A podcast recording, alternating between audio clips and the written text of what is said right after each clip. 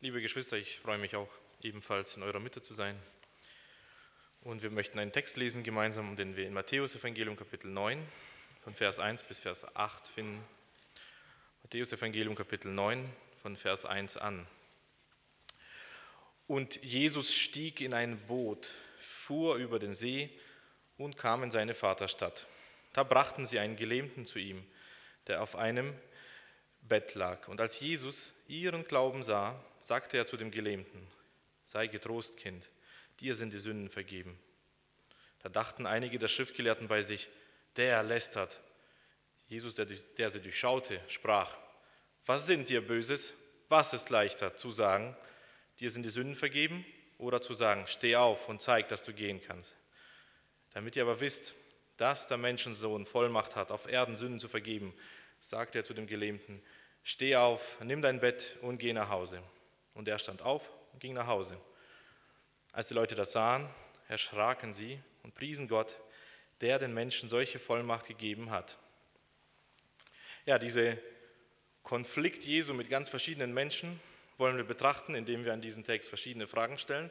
Und die allererste Frage, die ich an diesen Text hätte, ist, warum erzählt Matthäus diese Begebenheit so völlig anders, als wir sie von unseren Kinderstundenleitern kennen? Und zwar weiß ich ganz genau, wie jeder einzelne Kinderstundenleiter diese Geschichte erzählt hätte. Das verschweigt uns Matthäus. Sie würden nämlich, jeder einzelne Kinderstundenleiter würden die Variante von Markus wählen und würden sagen, dass dieser Gelähmte vier Freunde hatte, die so gut zu diesem Freund hielten, dass sie sich nicht vor einer verschlossenen Tür abhalten ließen, sondern sogar auf ein Dach gestiegen sind und bereit waren, Krach zu machen Jesus quasi zu stören in seinem Gespräch, das Dach aufgemacht haben und wir hören richtig, wie dann die Erde runterfällt. Also ich fühle mich dann richtig versetzt in die Kinderstundenzeit, wenn ich diese Geschichte lese. Und so langsam kommt dann diese Trage runter ins Zimmer, die Menge geht zurück und wir können uns vorstellen, das passiert in Israel. Es ging nicht ohne Lärm und Diskussionen. Hey, was fällt euch ein, unser Dach kaputt zu machen? Aber in Kürze, Matthäus lässt diesen spannenden Teil aus, obwohl es Markus ist, der immer kurz und knapp schreibt. Was ist hier los? Hat Matthäus nicht aufgepasst? Oder vergleichen wir diese Berichterstattung mit der, wie Lukas sie schildert. Lukas zum Beispiel schildert ein ganz bestimmtes Detail, das Matthäus auch auslässt. In Lukas 5,17 lesen wir zu dieser selben Begebenheit, diese Stelle. Und es geschah an einem Tage, als Jesus im Beisein von Pharisäern und Schriftgelehrten, die aus allen Dörfern Galiläas und aus Judäa und aus Jerusalem gekommen waren, lehrte und die Kraft des Herrn bewirkte, dass er heilen konnte. Lukas beschreibt diese Geschichte auch aus einem ganz anderen Zusammenhang und unterstreicht in besonderer Weise den Konflikt zwischen Jesus Christus auf der einen Seite und einer großen Menge von Pharisäern und Schriftgelehrten, die aus allen Ecken zusammenkommen. Das lässt Matthäus auch aus. Welche Absicht hat Matthäus dabei, dass er diese ganz spannende Information mit dem Dach auslässt. Welche Absicht hat er, die Geschichte so knapp zu beschreiben, dass er auch andere Informationen auslässt? Was möchte er eigentlich betonen? Was ist hier los? Was möchte Matthäus mit seiner Schilderung dieser Begebenheit unterstreichen? Und ich denke, das werden wir nur rausbekommen, wenn wir weitere Fragen stellen. Und die nächste Frage, oder besser die Fragen ergeben sich eigentlich, wenn man hier, wenn man die Geschichte liest und auf die Sätze achtet, die Jesus und auch die anderen sagen oder denken. Und das Erste, was Jesus sagt, als der Gelähmte eben langsam auf dieser Matte oder dieser Liege runtergelassen wird, was er zu ihm sagt, ist eigentlich nicht das, was die Leute erwartet haben. Eigentlich können wir nahezu die Stille hören, wie die Liege plötzlich zum Liegen kommt auf dem Boden und alle sind ganz gespannt da. Was wird Jesus jetzt tun? Ich denke, einige haben schon gehört, dass Jesus Wunder getan hat und erwarten jetzt möglicherweise selber Zeugen eines Wunders zu werden. Können uns auch versetzen, was der Gelähmte gedacht hat. Werde ich endlich wieder laufen können? Werde ich endlich wieder wirklich, sollte das wirklich möglich sein? Wir können seinen Zweifel nahezu raushören aus dieser Geschichte oder sein Bangen, was passieren wird. Und jetzt kommt eine ganz schockierende Aussage von Jesus. Er sagt nämlich nicht, natürlich, ich habe hunderte von Leuten bis jetzt geheilt, du bist der Nächste, geh los. Nein, Jesus sagt zu ihm, sei getrost, mein Sohn, deine Sünden sind dir vergeben. Was passiert hier? Kann es sein, dass Jesus diesen Menschen auf sein eigentliches Problem hinweist?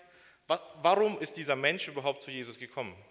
Also er ist nicht selber gekommen, warum? Er musste ja irgendwie seine Freunde überzeugen, sich diese waghalsige Aktion zu starten. Was wollte er von Jesus? Wollte er wirklich Vergebung der Sünden? Sicherlich nicht.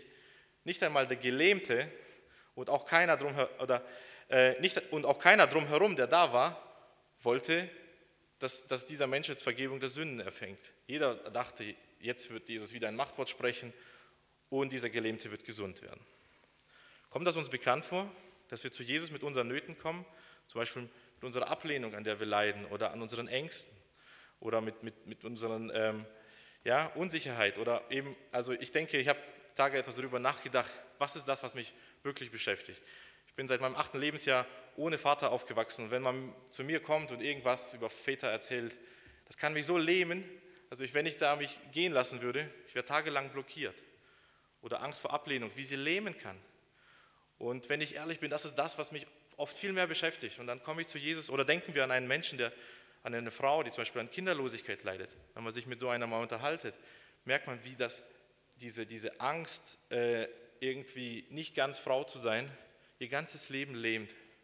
Und sie eigentlich wirklich denkt, das ist mein größtes Problem. Und wenn wir oftmals unsere Not zu Jesus bringen, was wir machen sollten, dieser Gelähmte ist zu Jesus gekommen, was sagt Jesus uns dann?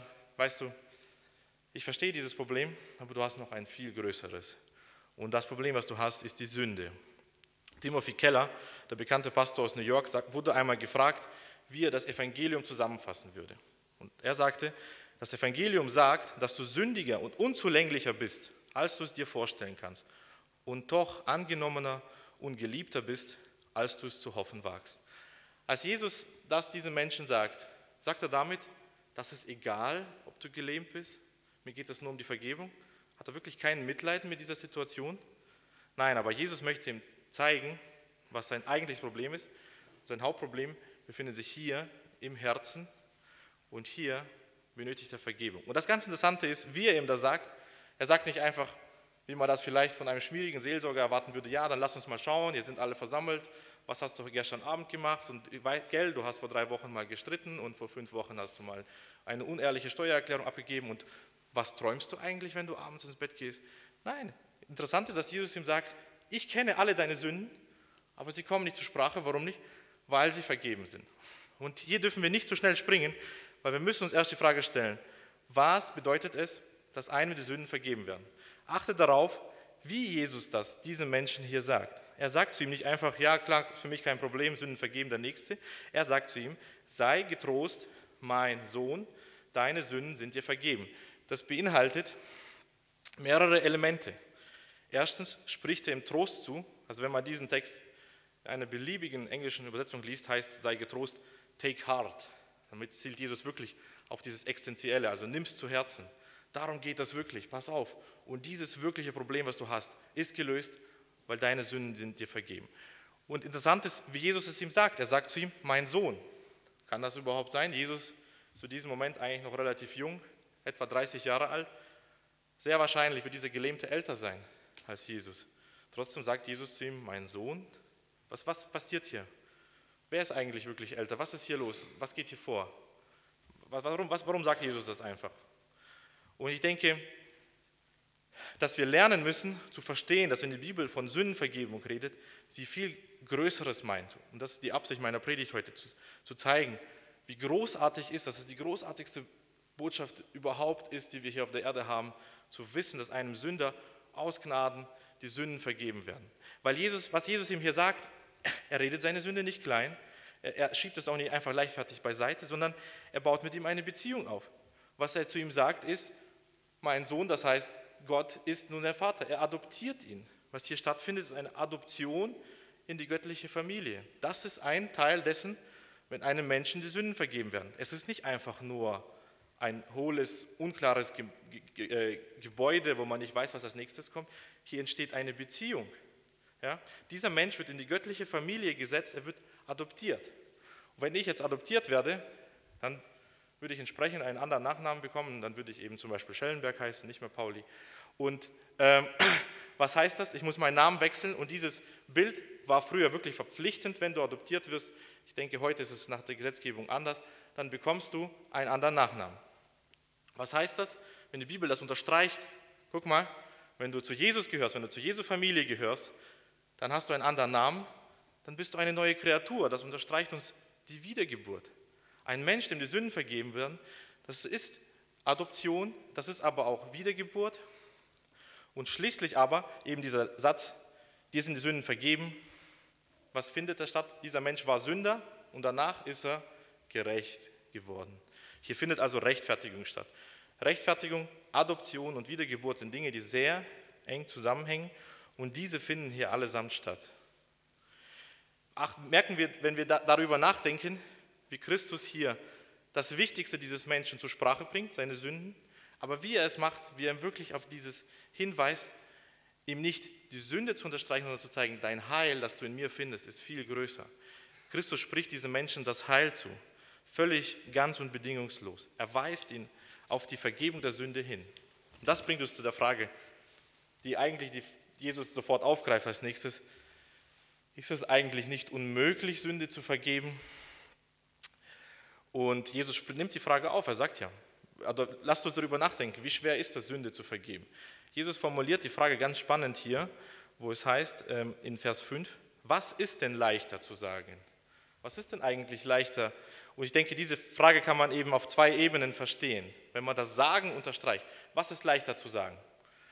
Also katholische Priester äh, machen bis heute die Absolution. Ich komme als Beichtkind in diese Beichtkammer, ich beichte alle meine Sünden. Der katholische Priester wird mir sagen, dir sind deine Sünden vergeben. Und schon in dem Moment, wo ich aufstehe und die Klinke aufmache, kommt mir wieder ein böser Gedanke und wieder bin ich Sünder.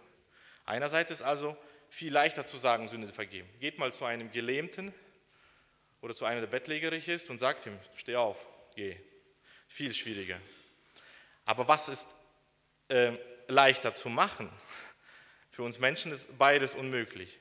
Aber sofort wussten die Schriftgelehrten und mit ihren Gedanken offenbaren sie, was sie erwartet haben. Hätte Jesus diesen Gelähmten gehend gemacht, wäre es ihnen egal. Aber als sie hörten, dass er von noch etwas Größerem redet, waren sie schockiert, waren entsetzt und sahen darin eine Beanspruchung dessen, dass Jesus sagt, er ist wie Gott.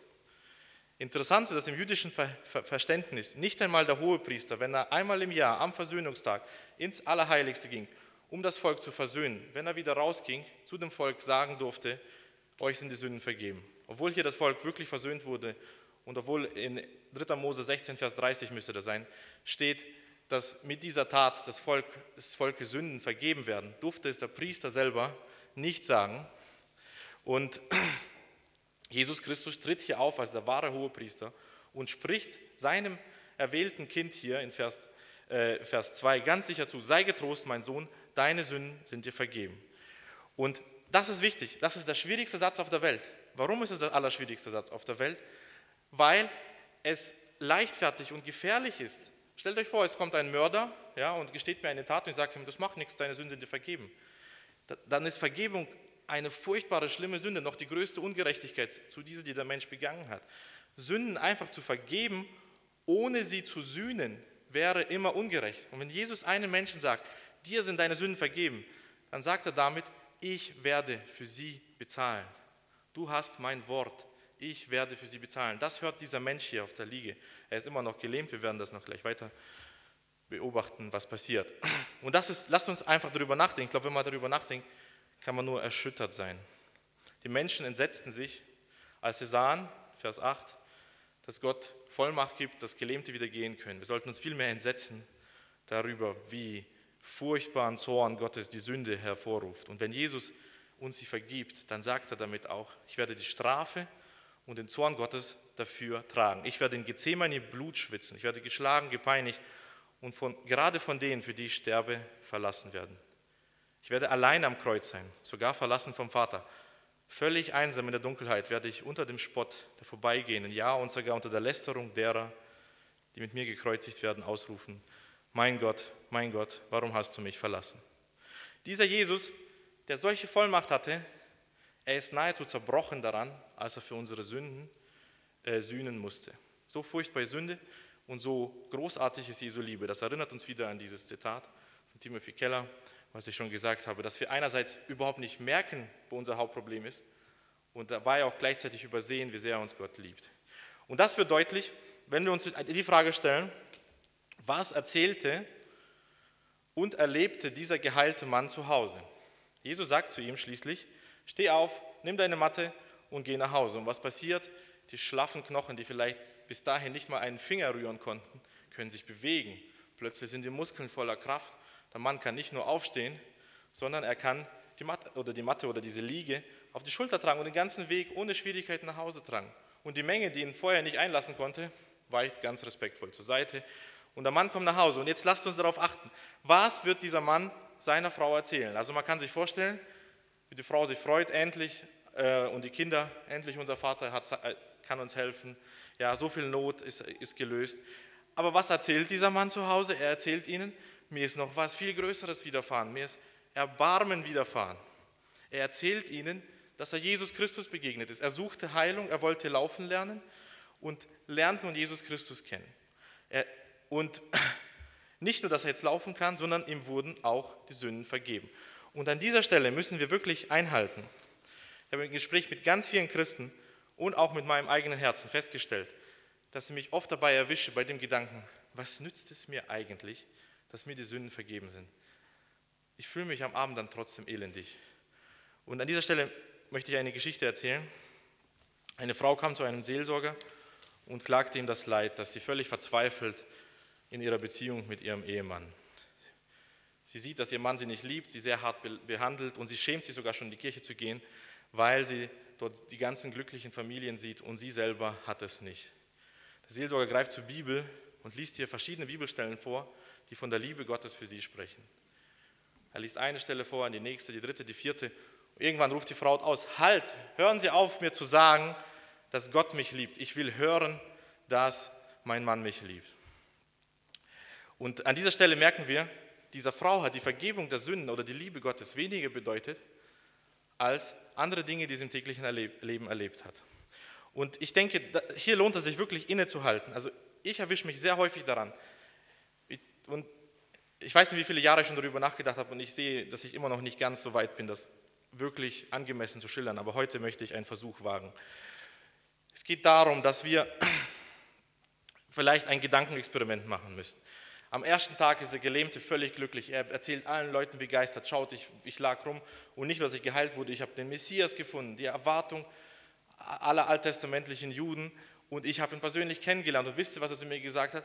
Ich bin sein Sohn und mir sind meine Sünden vergeben. Ich wurde in seine göttliche Familie adoptiert. Ich darf wirklich in Vergebung leben. Aber wisst ihr, was am zweiten Tag passiert?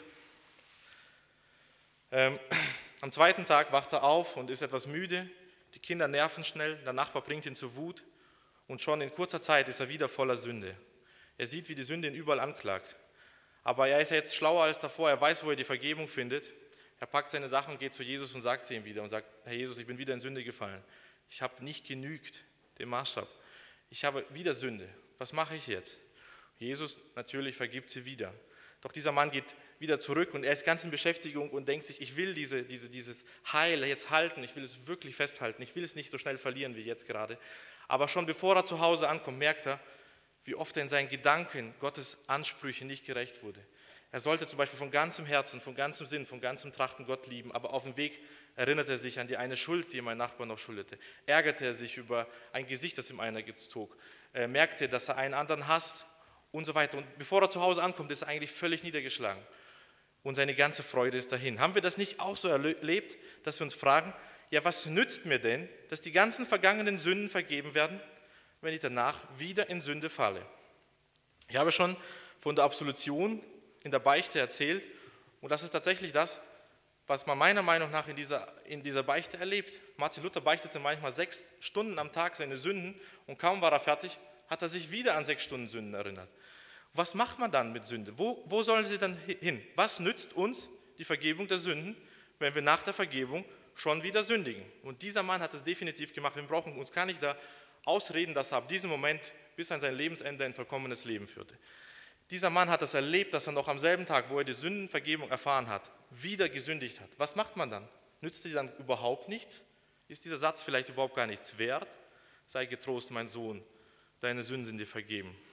Und ich denke, der Punkt ist, dass wir zu den Punkten, die wir betrachtet haben, Adoption, Rechtfertigung und Wiedergeburt, noch einen Punkt betrachten müssen, den ich eben bis jetzt vorenthalten habe. Das, das bedeutet nämlich der, dass die Rechtfertigung des Sünders durch das Blut Christi uns auch oder den Sünder auch vom Gericht, das ihn erwartet, erlöst. Warum darf ein Christ trotz seines sündigen Zustands, der immer über ihn bleibt, sich dennoch an seine Rechtfertigung freuen? Wieso trifft es ihn nicht. Wieso, wieso, wieso hat er nicht Angst vor der Strafe? Wieso, wo ist die Pein hin?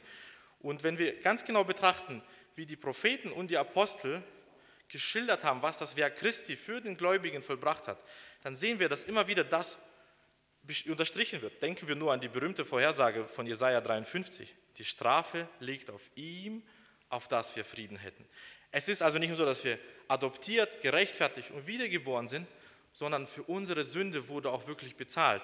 Also das heißt, wir sehen oft in die Vergebung der Sünde nach hinten und bangen um die Zukunft, aber wir sollten, wenn wir nach hinten schauen, sehen, oder wenn wir nach vorne schauen und die Sünde zu uns tritt und sagt, schau, du bist wieder, du hast völlig versagt. So benimmt sich kein Kind Gottes.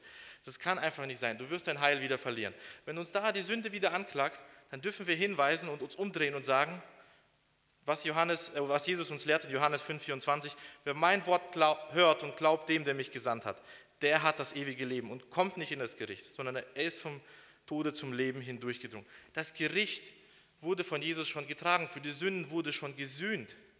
Und da können wir dafür nicht zweimal bezahlen.